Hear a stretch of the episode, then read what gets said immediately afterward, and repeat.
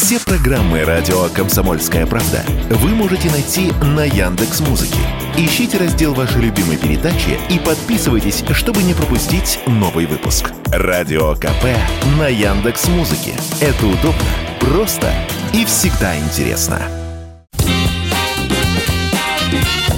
Был бы повод.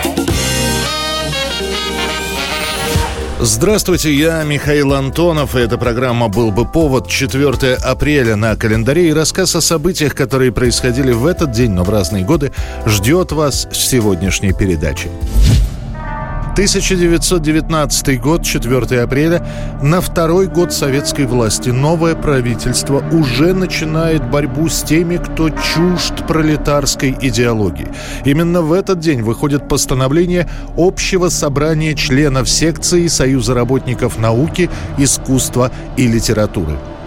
Чего вы боитесь, Феликс Эдмундович? Эпиграмм? Необоснованными репрессиями против поэтов мы только демонстрируем собственную слабость необоснованными, вы ставите под сомнение работу ГПУ? Я... Хватит, товарищи. Простите, неважно себя чувствую. Э, давайте продолжим в следующий раз. Принимая во внимание, что футуризм и кубизм являются главным образом представителями буржуазного разлагающего искусства, собрание предлагает Комиссариату народного просвещения обратить внимание на неограниченное преобладание футуризма, кубизма, имажинизма и тому прочего в Советской Социалистической Республике под раздачу в итоге попадут все, кто относится к категории непонятных.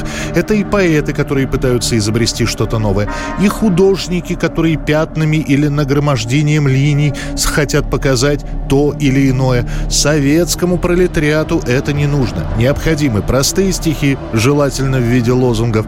Рисовать нужно понятные рисунки, а все остальное – это отрыжка буржуазии. Эта борьба с инакомыслием в искусстве будет идти долгие годы. И в нее даже будет замешан Ленин, который в 21 году посетит художественное училище в Хутемас, поговорит с художниками, а после с упреком скажет наркому просвещения Луначарскому. «Молодежь у нас очень хорошая, но чему вы ее учите?» 4 апреля 1949 года. В СССР принимается официальное решение. Зарубежные станции, которые вещают на русском языке, простой советский человек слушать не должен. А если где и появляются разного рода отщепенцы, то им такое прослушивание этих станций нужно затруднить. Именно с этого дня Советский Союз начинает глушить вражеские голоса. Актуальную программу на волнах голоса Америки. Говорит Радио Свобода.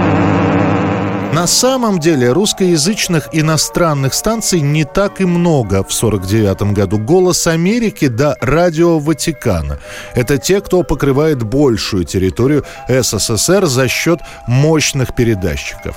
Другие станции типа «Голоса свободной Украины» или «Прибалтийское радио» расположены на границах и вещают оттуда лишь на определенную территорию. С ними справиться проще всего. И тех, кто уже ловил вражеские голоса, голоса к 1949 году не очень много. Для этого, во-первых, требовался хороший приемник с коротковолновой настройкой. Во-вторых, такие приемники в продажу практически в конце 40-х годов не поступали, а те, что были, их привезли еще с фронта в качестве трофеев. А глушить стали из-за начала Холодной войны. И если первые передачи были менее политичны и больше акцентировали внимание на отношениях между странами, то с образованием НАТО Рузвельта в 48-м, после фултоновской речи Черчилля в 46-м, реакция и риторика поменялись. Отсюда и принятые меры. Старайся поддерживать и пропагандировать определенные настроения среди слушателей русских и нерусских национальностей.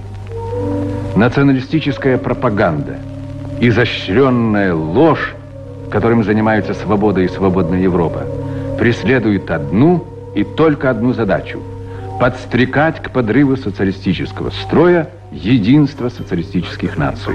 Однако это и дало обратный эффект. Ведь если что-то запрещают, значит наверняка что-то такое, о чем нужно знать. Таким образом, по неофициальным данным, количество людей в Советском Союзе, которые сквозь глушилки пытались послушать новости, вырастает в разы. Появляется даже своего рода оправдание такому прослушиванию. Ну, давай узнаем, что они про нас клевещут. 1953 год, 4 апреля, лишь спустя месяц после смерти Сталина, советские газеты, которые еще в начале года клеймили убийц в белых халатах, как одна выходят со статьями. Дело о врачах-убийцах было сфабриковано, никто членов Политбюро преднамеренно не травил. Я, как старый русский врач, сын врача, внук врача, правнук правнук полкового лекаря Суворовской армии, выражаю протест против издевательства над моими коллегами.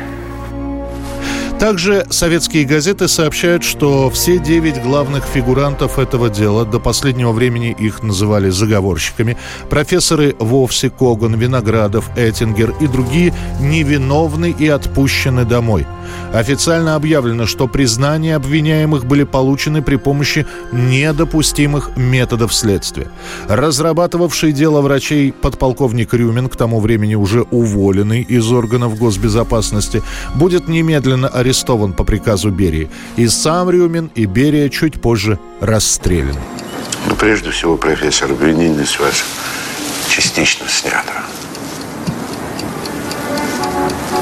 В отношении вашего преступного сговора с Рапопортом. Также отменены очные ставки с Фельдманом и с профессором вовсе. Они живы? Живы. Чего же мне жить-то?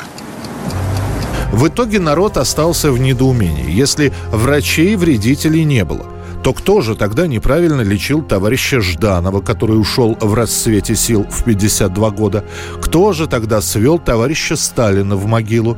И несмотря на то, что дело врачей официально будет прекращено, еще на долгие десятилетия у простого населения, а точнее говоря, некоторой его части, останется страх перед врачами, особенно уровня профессоров. И даже, между собой, разумеется, медсестер, которые будут больно делать уколы, больные за глаза, станут называть вредителями.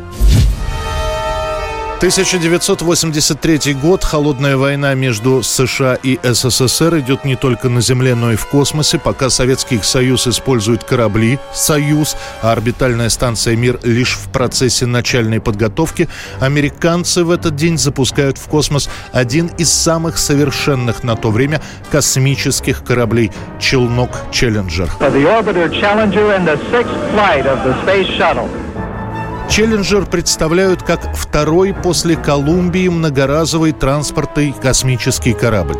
И уже после первого полета Челленджер вытесняет Колумбию с лидирующего места. Челленджер совершеннее, может нести больше полезной нагрузки, и он, как говорят в НАСА, безопаснее своего предшественника.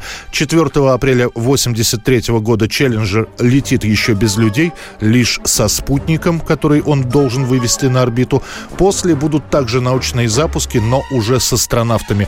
В июне того же 1983 года именно на Челленджере отправятся в полет первый первая американская женщина-астронавт. Наши газеты отметят это событие, правда, оговорятся, что вот видите, лишь спустя 15 лет американцы все-таки решили спустить женщину в космос. Всего за три года своей жизни Челленджер совершит 10 полетов, последний из которых станет роковым. В январе 86 года корабль взорвется через 73 секунды после старта, погибнет весь экипаж, а эксплуатация кораблей под брендом Space Shuttle Journal будет свернута. Это была программа «Был бы повод» и рассказ о событиях, которые происходили в этот день, 4 апреля, но в разные годы. Очередной выпуск завтра. В студии был Михаил Антонов. До встречи. «Был бы повод»